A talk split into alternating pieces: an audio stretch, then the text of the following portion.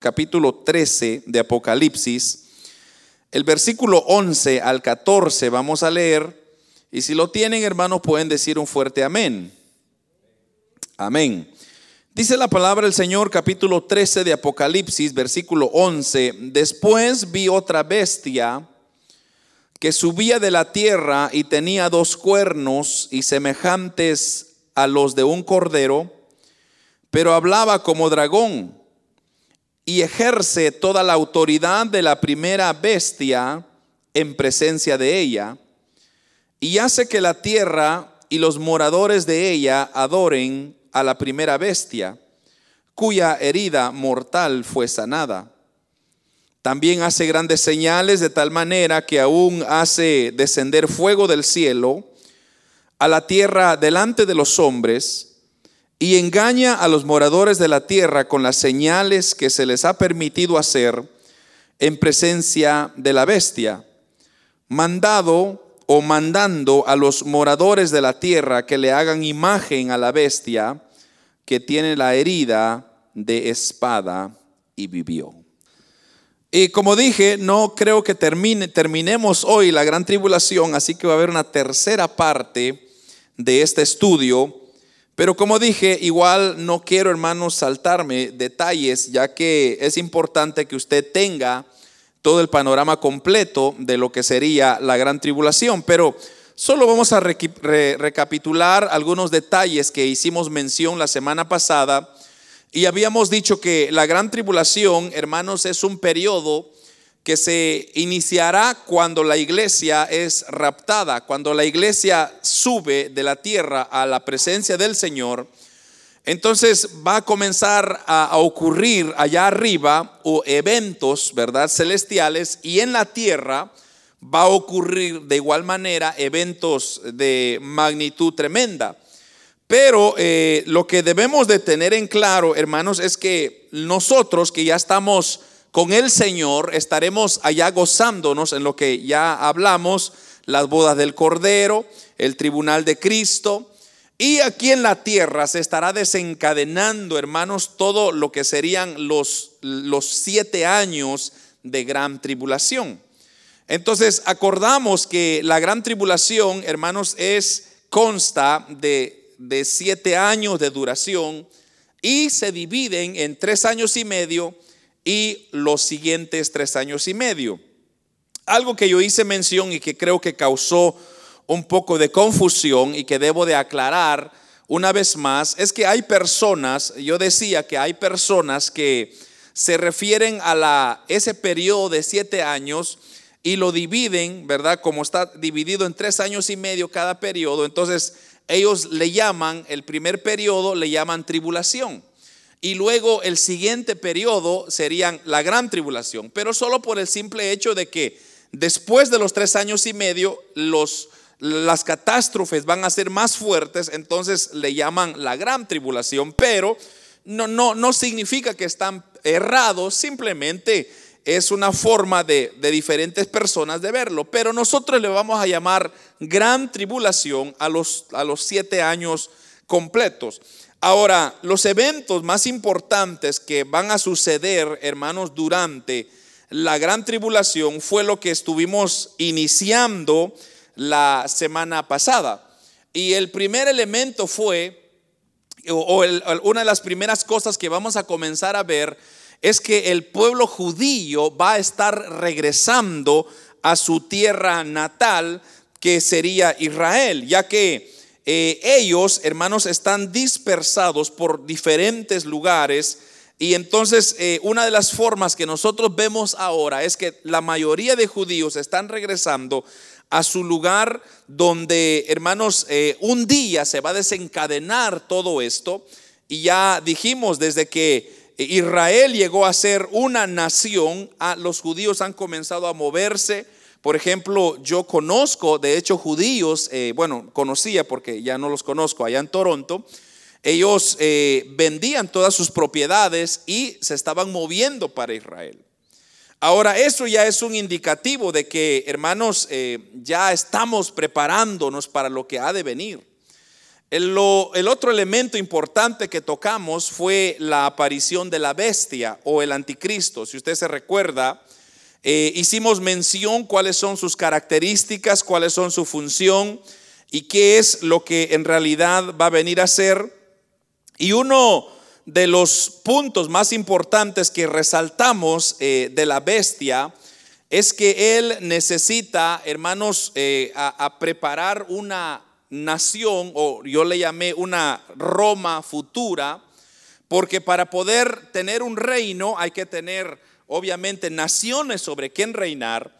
Y acordamos que es necesario tener, hermanos, 10 naciones que fueron los que nosotros estudiamos, los 10 cuernos, que dijimos que en el, en el año 1973, eh, si usted se recuerda, eh, bueno, sin embargo, en el año 1972 se comenzaron a añadir naciones, seis naciones y, Inglaterra, y bueno, eh, ahora ya habían 12 naciones, eh, actualmente hay 27 naciones en la, comunidad europea, ya hay 27 naciones. Entonces usted podría decir, bueno, entonces, ¿dónde queda de que solo tienen que ser 10? Porque hay demasiado. Eh, quizá la respuesta sencilla a esa pregunta es que, hermanos, en el tiempo que la profecía se ha de cumplir, el Señor va a tener que quitar a quien Él tiene que quitar. Entonces, eh, no nos preocupemos nosotros de que porque hay muchos o porque hay pocos y cómo va a suceder. Dios tiene el control. Recuérdese que Dios es un Dios sabio, un Dios que solo habla y dice y se hace. Entonces, eh, como les repito, lo que ha sucedido es que a través del tiempo se han venido añadiendo naciones por querer ser parte de la Unión Europea, la comunidad de, Unión Europea. Entonces ellos eh, han sido parte, pero muchos no van a estar ahí. Ahora, los que sí yo mencioné, yo mencioné varias naciones y ellas sí van a jugar un papel muy importante porque sobre esas naciones que yo ya mencioné, ahí está justamente donde fue la antigua Roma. Entonces, como que ahí hay un algo significativo para el futuro que se está preparando en esas naciones, la futura Roma, donde va a reinar la bestia o también conocido como el anticristo. Ahora, eh, vamos entonces a continuar, hermanos, con este estudio y yo les dejé eh, de último, yo les dije que juntamente con la bestia se iba a levantar otro personaje. Y ese personaje es la aparición del falso profeta. Y eso, hermanos, es justamente lo que hemos leído en este capítulo, porque juntamente con la aparición de la bestia habrá un segundo personaje y que también va a irrumpir el escenario mundial y eso es lo que la Biblia llama como el falso profeta. Eh, vamos a volver a leer una vez más estos versículos que leímos al inicio, porque ahí nos están dando muchos detalles que vamos a ir analizando. Dice Apocalipsis 13, 11 al 14. Después vi otra bestia, ¿verdad? Ahí está hablando el falso profeta. Y tenía dos cuernos semejante a los de un cordero pero hablaba como dragón y ejerce toda la autoridad de la primera bestia en presencia de ella y hace que la tierra y los moradores de ella adoren a la primera bestia cuya herida mortal fue sanada. Vamos a dejarlo ahí por un segundo.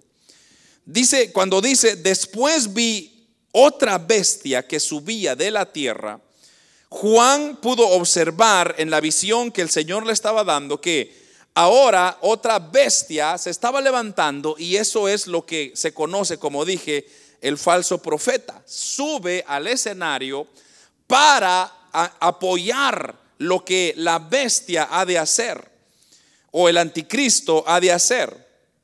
O sea que podemos notar algo y es que el origen de este falso profeta no es divino, porque no dice que vendrá del cielo, sino que saldrá de la tierra. O sea que lo que está diciendo ahí es que su origen no es divino, no venía del cielo, sino sale de la tierra. Y continúa diciendo, tenía dos cuernos semejantes a lo de un cordero, pero hablaba como dragón. Esto nos habla, hermanos, de la doble personalidad que tendrá el falso profeta. Entonces, tome nota, el falso profeta tendrá doble personalidad. Un personaje religioso, porque dice que aparentará, aparentará a ser un cordero. O sea que él va a tener una, una doble cara una, doble personalidad. Entonces va, va a aparentar ser como un cordero, pero sin embargo dice que cuando habla va a ser como el mismo Satanás, porque así está diciendo ahí, que habla como el dragón. Recuérdese que el dragón es Satanás. Entonces, es decir, que el falso profeta, si va a ser un personaje de carácter religioso, a diferencia de la bestia que ya dijimos, que será un personaje, un personaje meramente político, ¿verdad? No, no nos vayamos a confundir. El anticristo o la bestia, él va a ser meramente, hermanos, una persona de política. Él va a reinar. ¿Por qué? Porque Israel necesita a alguien con mano dura. O sea, alguien que no tenga lástima por ellos, sino que ese va a reinar con fuerza y poder y autoridad. En cambio, el, falso profeta lo que va a hacer es que va a tener una doble personalidad. Va a ser manso, va a ser religioso, pero que cuando habla dice, ahí va a tener, va a tirar su cizaña, su basura, su convencimiento a la gente y ya vamos a ver más adelante cómo se va a comenzar a desenvolver eso. Y entonces, eh, en lo que dice acá la palabra del Señor es que será semejante a lo de un cordero, pero también hablaba como un dragón. Un dragón, recuérdese, es Satanás. Ahora, el falso profeta será alguien que aparenta al cristianismo, pero sus enseñanzas son puramente diabólicas. Continuamos en el versículo 12, que de la porción que estamos leyendo. Y ejerce, dice, toda la autoridad de la primera bestia en presencia de ella y hace que la tierra y los moradores de ella adoren a la primera bestia, cuya herida mortal fue sanada. Entonces el ministerio, hermanos, del falso profeta será o estará dedicado a que la gente, o sea, convencer a los moradores de la tierra para que adoren a la bestia. Entonces, repito, el papel del falso profeta es convencer a las personas para que adoren a la bestia. Y muchos han dicho hoy en día que el Papa es el falso profeta. Pero como yo he venido diciendo, hermanos, y yo, lo he dicho muchas veces, en la Biblia es bien difícil eh, especular de alguien y decir esta persona es, porque en realidad no se sabe. O sea, no hay con seguridad de que tal vez hayan elementos que concuerdan con lo que se está viendo, podría ser, pero no va a ser el Papa, no va a ser nadie de los que usted y yo conocemos. ¿Quién va a ser? No lo sabemos. Dios sabe quién va a ser. Pero lo único que sí sabemos es que va a tener poder para convencer a las personas y decirles, adoren a la bestia, adoren al anticristo. Y para eso, hermanos, el falso profeta está dotado de señales sobrenaturales. Así nos dice el versículo 13 y el versículo 14 que leímos. Dice, también hace grandes señales, de tal manera que aún hace descender fuego del cielo a la tierra delante de los hombres y engaña a los moradores de la tierra con las señales que se le ha permitido hacer en presencia de la bestia mandando a los moradores de la tierra que se le hagan imagen a la bestia que tiene la herida de espada y vivió. Entonces, con claridad aquí se nos enseña que el falso profeta estará dotado de poderes milagrosos a través de los cuales va a engañar a los moradores de la tierra y van a hacerle creer a las personas que este es el verdadero Mesías.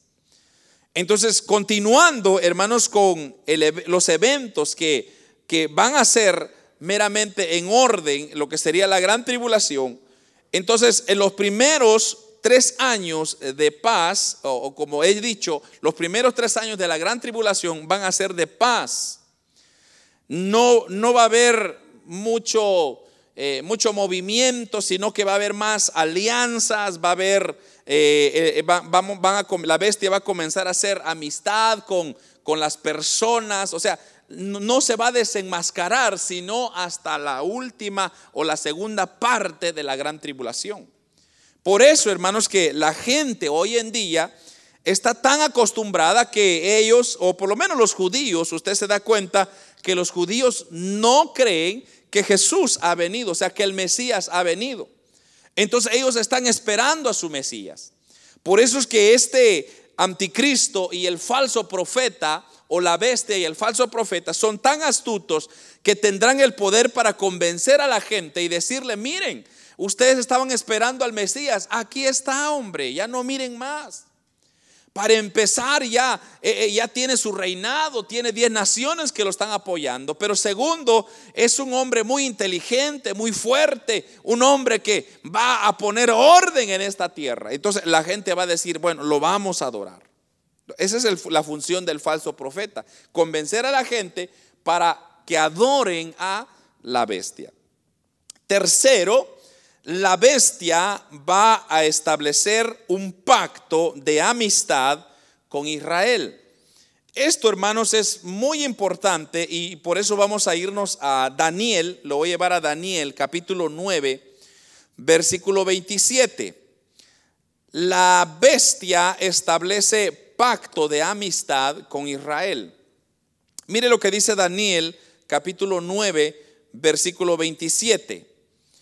Y por otra semana confirmará el pacto con muchos. A la mitad de la semana hará cesar el sacrificio y la ofrenda. Y después con la muchedumbre de las abominaciones vendrá el desolador hasta que venga la consumación y lo que está determinado se derrame sobre el desolador. Entonces, cuando dice, y por otra semana confirmará el pacto con muchos, lo que está diciendo ahí es que ya dijimos de que esa semana es la semana profética, ¿verdad? Que corresponde a la gran tribulación, o sea que los siete años. Cuando está hablando de, de, de esa otra semana, está, estamos haciendo referencia a los siete años de la gran tribulación. Durante ese periodo se nos dice que la bestia establecerá pacto con el pueblo de Israel. Ahora, ¿qué significa pacto?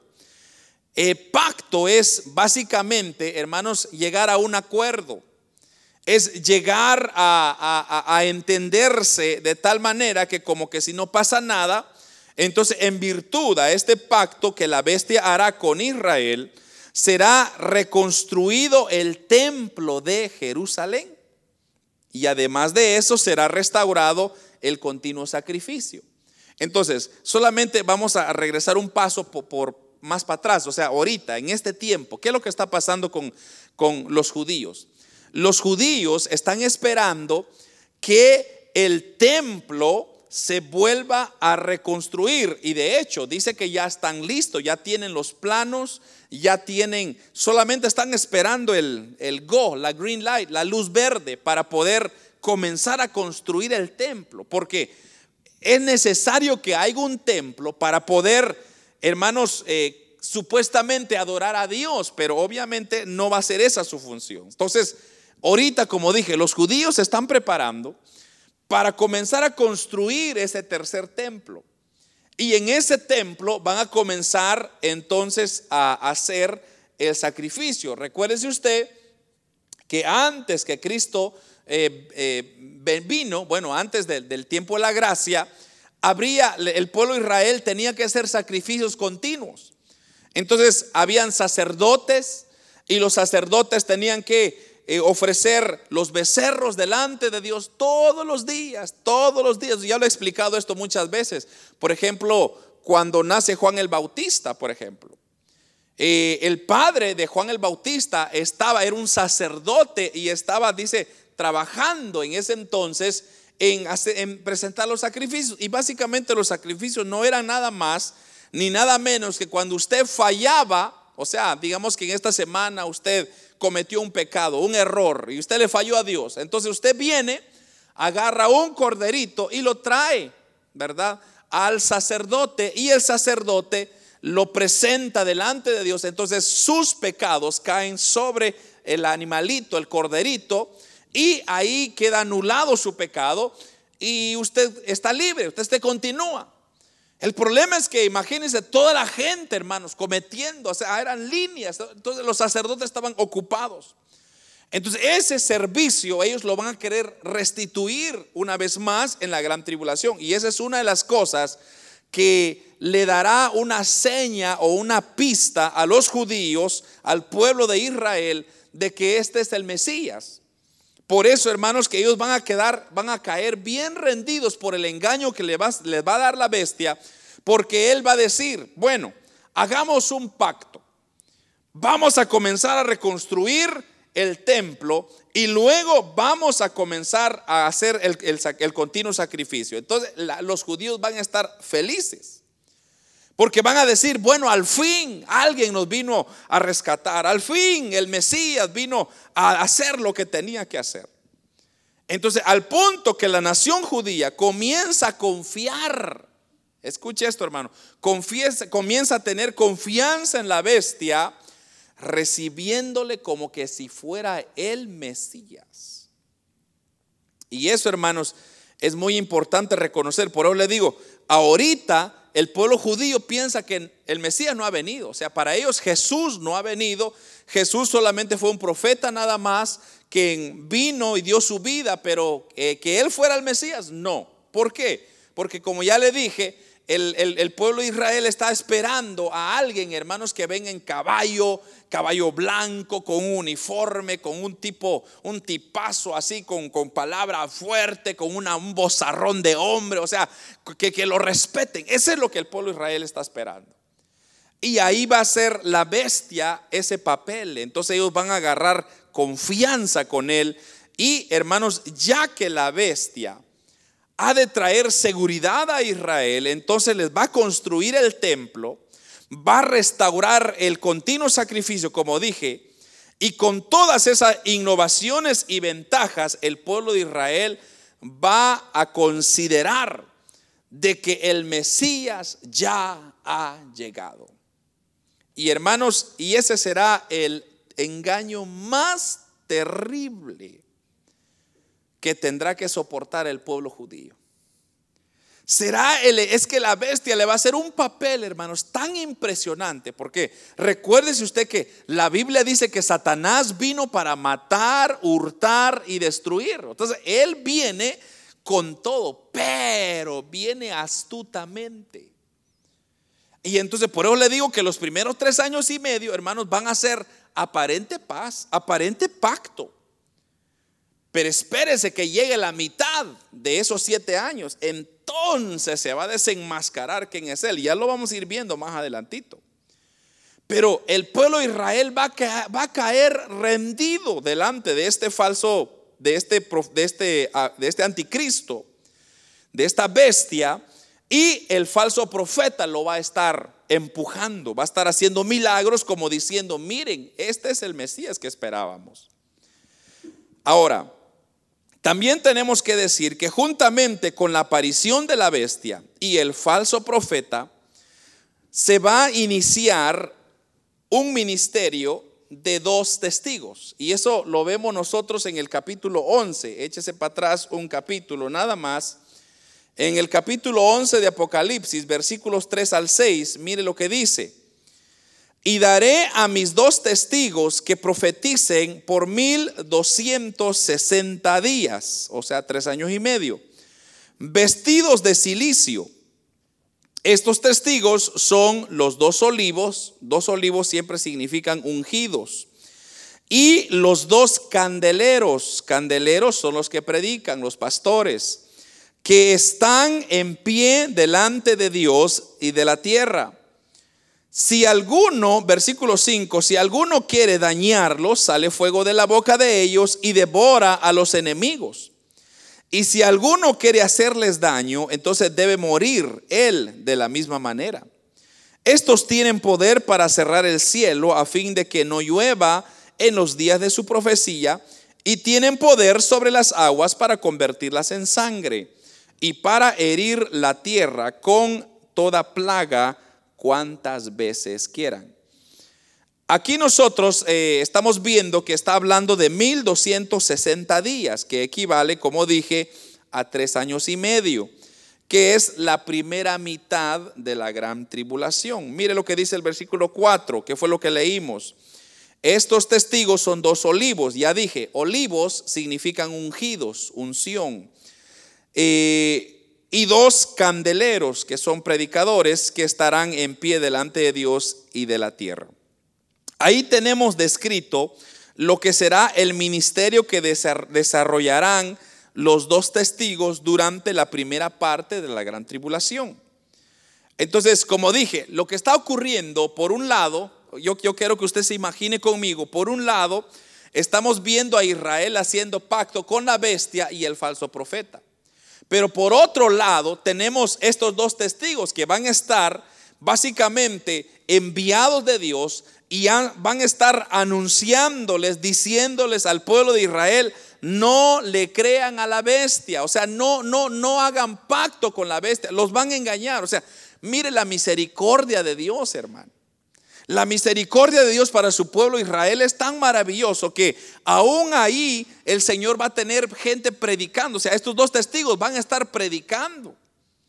Ahora, muchos han tratado de especular sobre quiénes serán esos dos testigos, tratando de, identificarlos con Moisés o Elías, o también con Enoch. Muchos han dicho que puede ser Enoch.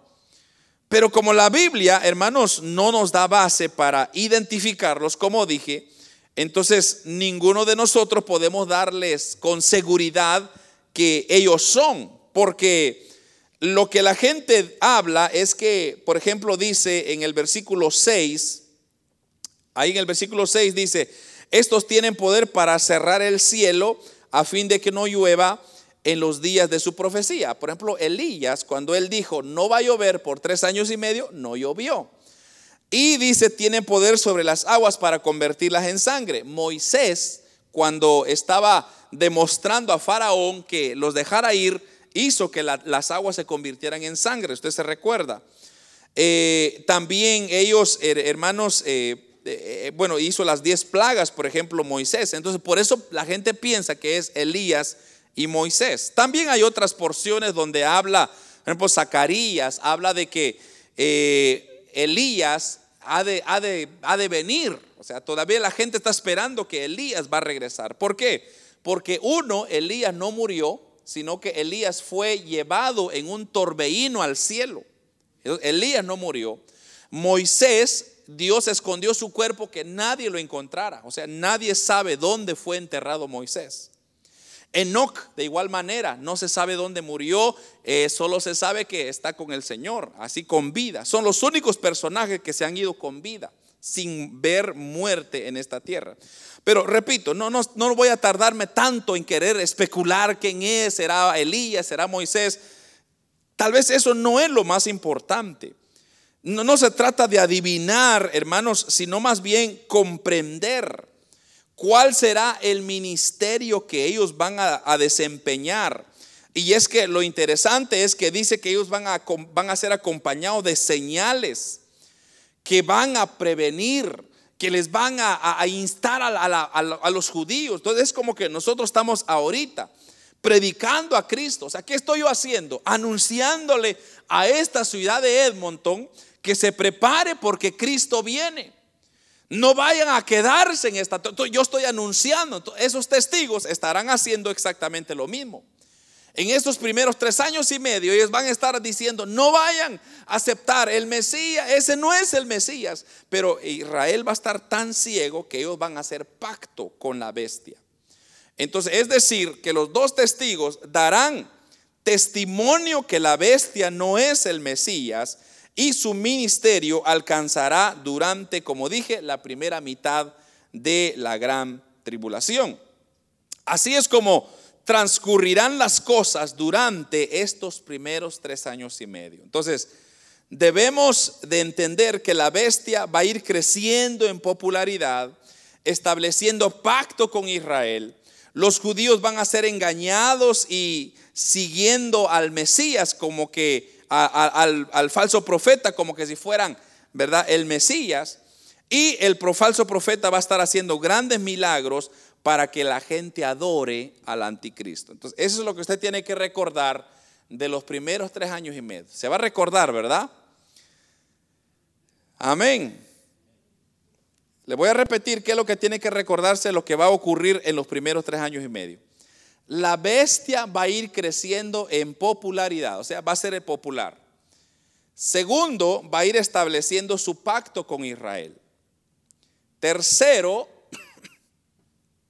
los judíos van a ser engañados, siguiendo a la bestia como que fuera el anticristo. Cuarto, el falso profeta hará grandes milagros para que la gente adore al anticristo. Rapidito, va a ir creciendo en popularidad, va a establecer pacto con Israel, los judíos van a ser engañados y el falso profeta va a estar haciendo grandes milagros para que adoren al anticristo. Por otro lado, tenemos el ministerio de estos dos testigos que ya acabo de mencionar, que estarán advirtiendo a la humanidad para que no sean engañados. Ahí transcurren entonces los primeros tres años y medio de la gran tribulación. Pero al llegar, escúcheme bien ahora, cuando llegamos a la semana número 70, o sea que la culminación, digamos, de los siete años, hay un acontecimiento que, hermanos, va a, cambiar la situación del planeta. Van a haber acontecimientos que en realidad nos van a, vamos a leerlo ahorita en el capítulo 12. Está en el capítulo 12 de Apocalipsis. Y hermanos, mire lo que va a venir ahora. Eh, dice, leamos primero, luego le voy a decir de qué se trata. Capítulo 12, versículo 10 al 12, dice, entonces oí una gran voz en el cielo que decía, Ahora ha venido la salvación, el poder y el reino de nuestro Dios y la autoridad de su Cristo. Pero ha sido lanzado fuera el acusador de nuestros hermanos, el que ha acusado, el que acusaba delante de nuestro Dios día y noche. Y ellos le han vencido por medio de la sangre del cordero y de la palabra del testimonio de ellos. Y menospreciaron sus vidas hasta la muerte. Por lo cual, alegraos cielos y los que moráis en ellos. Ay de los moradores de la tierra y del mar, porque el diablo ha descendido a vosotros con gran ira, sabiendo que tiene poco tiempo. Entonces, lo que va a ocurrir aquí ahora, o sea, cuando termine, digamos, los tres años y medio, a la mitad de ese periodo de la gran tribulación, se le va a impedir la entrada a Satanás al cielo. Y eso eh, quiero que usted se recuerde de eso. A la mitad del periodo de la gran tribulación, se le va a impedir la entrada al cielo a Satanás. Porque, hermanos, usted se recuerda en el libro de Job, Satanás tiene acceso a la presencia de Dios hasta hoy en día. Entonces, él, él va y nos acusa a nosotros. Entonces él va y, nos, por eso le llaman el acusador de los errores. Él, cuando usted va a cometer un error, él va corriendo con Dios y le va a decir: Dios, mira, tu hijo que dice que te ama, ¿cómo se atreve? Castígalo, hombre, no merece tu perdón. Entonces nos está acusando. Pero en esos, cuando lleguemos a esos tres años y medio, Satanás se le va a cerrar la entrada, la puerta. O sea que ya no va a poder ir ahora o subir al cielo. Y el resultado de eso, hermanos, entonces es una batalla. Lógicamente será un triunfo. Bueno, de hecho, debemos de entender de que lo que está hablando es este, eh, estos versículos que acabamos de leer es de una gran batalla que será librada en los cielos, donde va a pelear el arcángel Gabriel o Miguel, perdón, y sus ángeles y van a batallar contra Satanás. Y obviamente los que van a ganar van a ser el ejército de Dios. Y cuando ellos ganan, entonces el resultado de esa batalla va a ser el triunfo del ejército de Dios, pero eh, eso también va a causar de que Satanás sea rechazado para la tierra y se le cierra toda puerta, o sea, ya no se le va a permitir el ingreso al cielo para acusar a los hermanos, sino que será arrojado de ahí, dice la palabra, y ya nunca más podrá tener acceso. Entonces, ahora, hermanos, ciertamente solo le quedan tres años y medio, porque ya estamos a mediados. Entonces, cuando Satanás va a descender a la tierra, va a estar obviamente contento. No, hermano, va a estar enojado. Va a estar molesto porque ya lo quitaron, ya le quitaron el privilegio. Entonces, en ese enojo, hermanos, es donde va a comenzar a sacudir ahora a la tierra. Y yo, yo lo haría en pregunta. ¿Qué será lo que va a cambiar en la tierra cuando eso ocurra? Solo imagínese usted, hermano. Si Satanás ahorita está molesto, ay hermano, espérese que le cierren la puerta. Ese se va a molestar de tal manera, y, mire, lo, vamos a leer para que vea, en el capítulo 12, versículo 7 al 12 de, de Apocalipsis, otra vez, ahí se nos dice, después hubo una gran batalla en el cielo, dice, es lo que yo le acabo de explicar. Miguel y sus ángeles luchaban contra el dragón, que es Satanás, y luchaban y luchaban el dragón y sus ángeles, pero no prevalecieron, ni se halló lugar, ya lugar para ellos en el cielo. Y fue lanzado fuera el gran, el gran dragón, la serpiente antigua, que se llama Diablo y Satanás, el cual engaña al mundo entero. Y fue arrojado a la tierra, y sus ángeles fueron arrojados con él. Eh, y entonces oí una gran voz en el cielo que decía, ahora ha venido la salvación, el poder y el reino de nuestro Dios y la autoridad de su Cristo, porque ha sido lanzado fuera el acusador de nuestros enemigos, el cual los acusaba delante de nuestro Dios día y noche. Y ellos le han vencido por medio de la sangre del cordero y de la palabra del testimonio de ellos, y menospreciaron sus vidas hasta la muerte. Por lo cual, alegraos cielos y los que moráis en ellos, ay de los moradores de la tierra y del mar, porque el diablo ha descendido a vosotros con gran ira, sabiendo que tiene poco tiempo. Hermano, yo creo que ahí está más claro que, que el agua, ya no le puedo explicar más. Pero esta expulsión de Satanás del cielo hará que se encienda en gran ira, hermano. Principalmente porque ya le queda solamente tres años y medio. Ahora, con esto, hermanos, pasamos ya a lo que sería la segunda mitad del periodo de la gran tribulación.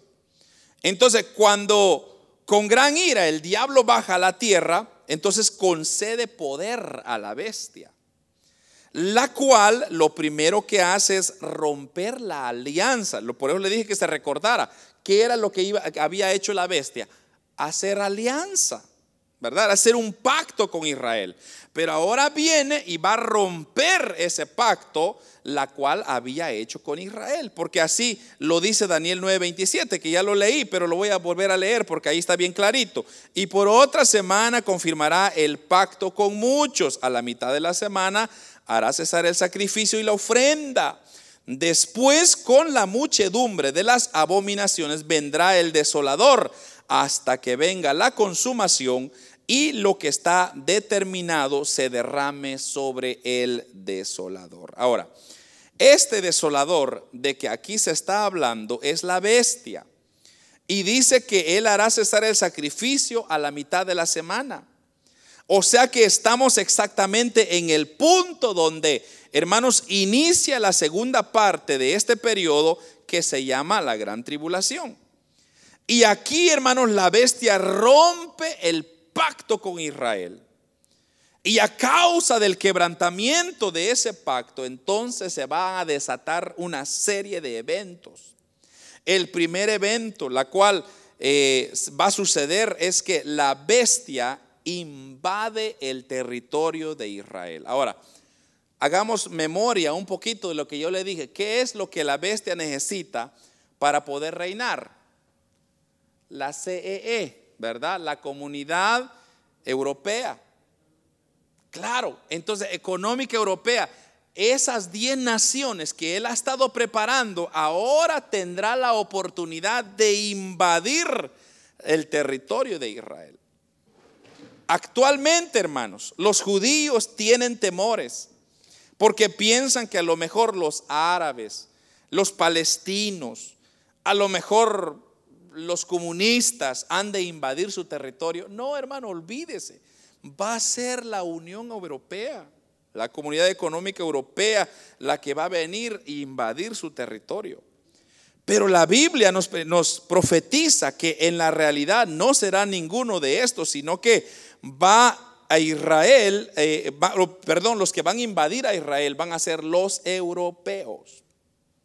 Ahora, los cuales serán comandados por la bestia de acuerdo a lo que la Biblia profetiza, según lo hemos ya estudiado, como dije ahí. Entonces, Satanás le va a dar más poder a la bestia para que rompe ahora esa alianza y comienza a invadir.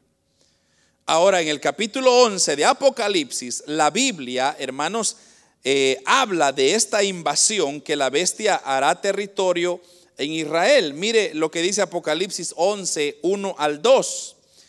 Entonces me fue dada una caña semejante a una vara de medir.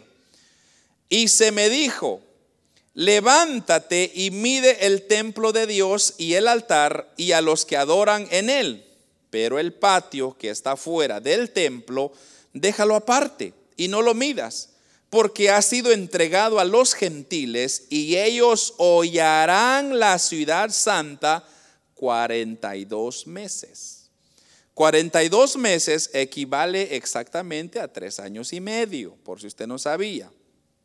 Es decir, que en la mitad del periodo de la gran tribulación, la bestia invade con sus ejércitos la tierra de Israel pues con claridad dice que los gentiles pisotearán la ciudad santa, o sea, Jerusalén, por 42 meses. Es lo que dice este versículo 2 del capítulo 11, que son los tres años y medio todavía que restan de la gran tribulación. Ahora, recordemos también que durante la primera mitad de este periodo de aflicción, Dios envía a sus dos testigos, de los cuales hemos ya hablado ya, ¿verdad? Se recuerda. Entonces los dos testigos van a estar predicando. Pero ahora ya se vino la invasión. O sea, ahora ya la bestia tomó control de la tierra de Jerusalén, o sea, la ciudad de Jerusalén. Y entonces, hermanos, recordemos ahora que como ya la bestia se ha quitado la máscara, y es que eso es lo que yo quiero que usted entienda. Mire, pues, los primeros tres años y medio de la gran tribulación, el anticristo o la bestia va a estar actuando normal. O sea, él va a decir, hasta le va a dar la mano a la gente, ¿cómo está? Bienvenido. ¿Qué necesita usted? Aquí estoy para servirle. Muy buena gente. Pero cuando se le cierra ese acceso al cielo, entonces se va a enojar y ahora va a decir, ahora ya no te voy a dar la mano, doblégate delante de mí. Y se quita la máscara y va a decir, ahora van a saber quién soy yo. Ahora van a saber quién, quién va a reinar sobre ustedes. va a cambiar completamente. Pero como he dicho, los dos testigos van a estar predicando. Pero ahora, ¿qué va a pasar? Porque ya eh, el, el falso profeta va a estar empujando que la gente adore. Y ahora la bestia va a estar siendo adorado. Entonces, ¿qué va a suceder? Lo que va a suceder es que ahora los dos testigos que habla, de hecho lo vamos a leer de inmediato porque aquí nos, nos dice qué es lo que va a ocurrir con ellos. En el capítulo 11, versículos 7 al 13, dice, cuando hayan acabado su testimonio, la bestia que sube del abismo hará guerra contra ellos y los vencerá y los matará. Y sus cadáveres estarán en la plaza de la grande ciudad eh, que en sentido espiritual se llama Sodoma y Egipto donde también nuestro Señor fue crucificado. Y los de y los de los pueblos, tribus, lenguas y naciones verán sus cadáveres por tres días y medio y no permitirán que sean sepultados. Y los moradores de la tierra se regocijarán sobre ellos y se alegrarán y se enviarán regalos unos a otros porque estos dos profetas habían atormentado a los moradores de la tierra. Pero después de tres días y medio entró en ellos el espíritu de vida enviado por Dios y se levantaron sobre sus pies. Y cayó gran temor sobre los que los vieron y oyeron una gran voz del cielo que les decía, subid acá y subieron al cielo en una nube y sus enemigos los vieron. Y en aquella hora hubo un gran terremoto y la décima parte de la ciudad se derrumbó y por eso el terremoto murieron en el número de siete mil hombres y los demás se aterrorizaron y dieron gloria a Dios del cielo. Ahora, Juan se nos describe que es, en esta porción que hemos leído detalles sobre cómo la bestia después de invadir a Israel asesinará a los dos testigos. Y es que como le dije, se va a quitar la máscara de ser un personaje tan bueno a un personaje áspero, un personaje odiado. Y él va a ser cruel y, y en esa crueldad, hermano, dejará tirado los dos cadáveres de los dos testigos durante tres días y medio en la plaza de Israel, de Jerusalén, perdón. solo para que usted vea, hermanos, el tipo de persona que les espera a estos que van a estar en la gran tribulación. Entonces va a asesinar a aquellos hombres, aquellos dos testigos que estaban predicando. No no acepten. No, este no es el Mesías. Vengan a Cristo, acepten a Cristo. Y los pueblos asesinan. Y cuando los asesina, los va a poner en la plaza por tres días y medio. ¿Sabe que ahí hay una figura sobre la muerte de Cristo? ¿Cuántos ah, Cristo estuvo, hermanos, muerto por tres días y al tercer día dice la Biblia que resucitó? Ahora, pero, pero no es tanto el punto que yo quiero que usted entienda, es que lo, lo más importante es que en estos tres días y medios ellos van a resucitar. O sea que después de los tres días y medio, Dios les da el poder para que se resuciten y se provoque un terremoto, la cual matará a siete mil personas en la ciudad de Jerusalén. Sin embargo, aunque este es una clara señal de Dios, no por eso los hombres se van a convertir de su maldad. Ahora, como dice ahí que acabamos de leer, muchos van a creer al Dios del cielo. Dice, van a dar y dieron gloria a Dios del cielo, pero otros van a estar felices. Porque van a decir, wow, ya era tiempo, hombre, que callaran a estos dos testigos, como cae mal, nos están llevando la contraria. Entonces, qué bueno que este es el Mesías, ese era el Mesías que queríamos nosotros, que, que tuviera ese carácter. Ahora, por otro lado, hermanos, la bestia que ahora ha invadido a Israel desata una terrible persecución en contra de aquellos que todavía deciden serle fieles a Dios y que no se han convertido a la resurrección de los dos testigos. Ahora, mire lo que va a pasar. Aquí viene algo muy importante. En el capítulo 13, versículo 15 al 18, Dice así, de Apocalipsis 13, 15 al 18. Y se le permitió infundir aliento a la imagen de la bestia, para que la imagen hablase e hiciese matar a todos los que no adorasen. Y hacía que a todos, pequeños y grandes, ricos y pobres, libres y esclavos, se les pusiese una marca en la mano derecha o en la frente y que ninguno pudiese comprar ni vender, sino que el que tuviese la marca o el nombre de la bestia o el número de su nombre. Aquí hay sabiduría y el que tiene entendimiento cuente el número de la bestia, pues es número de hombre y su número es 666. Ahora, ¿por qué le dije que esto era importante? Porque ahorita se está debatiendo que están queriendo meternos el microchip. No, hermano, esto va a ser para, para la gran tribulación. usted no tenga miedo, porque de todas formas usted está cubierto por la sangre de Cristo y no le va a pasar nada. Pero el punto que quiero dar a entender es que el falso profeta hermanos, será el personaje que ya nosotros hemos hablado, será el personaje que va a mandar a que todos adoren a la bestia. Pero sin embargo, la bestia mandará a todo aquello que no le adore que debe de morir. O sea, toda la humanidad le tiene que dar tributo a la bestia y adorarlo. Y si no, entonces va a ser muerto, que fueron los versículos que leímos del versículo 16 hasta el 18. Vemos entonces que la bestia dentro de su imperio mandará de que toda persona le adore y le rinda tributo. Y solamente aquellos que han identificado de ese sistema, o sea, que han recibido su marca, solamente ellos podrán comprar y solamente ellos podrán vender. Ahí sí, hermanos. Ahí no hay choice, como dicen, ahí no hay opción. No le van a decir a usted, ¿quieres o no quieres? No, no, no. ¿Te la pones o te la pones?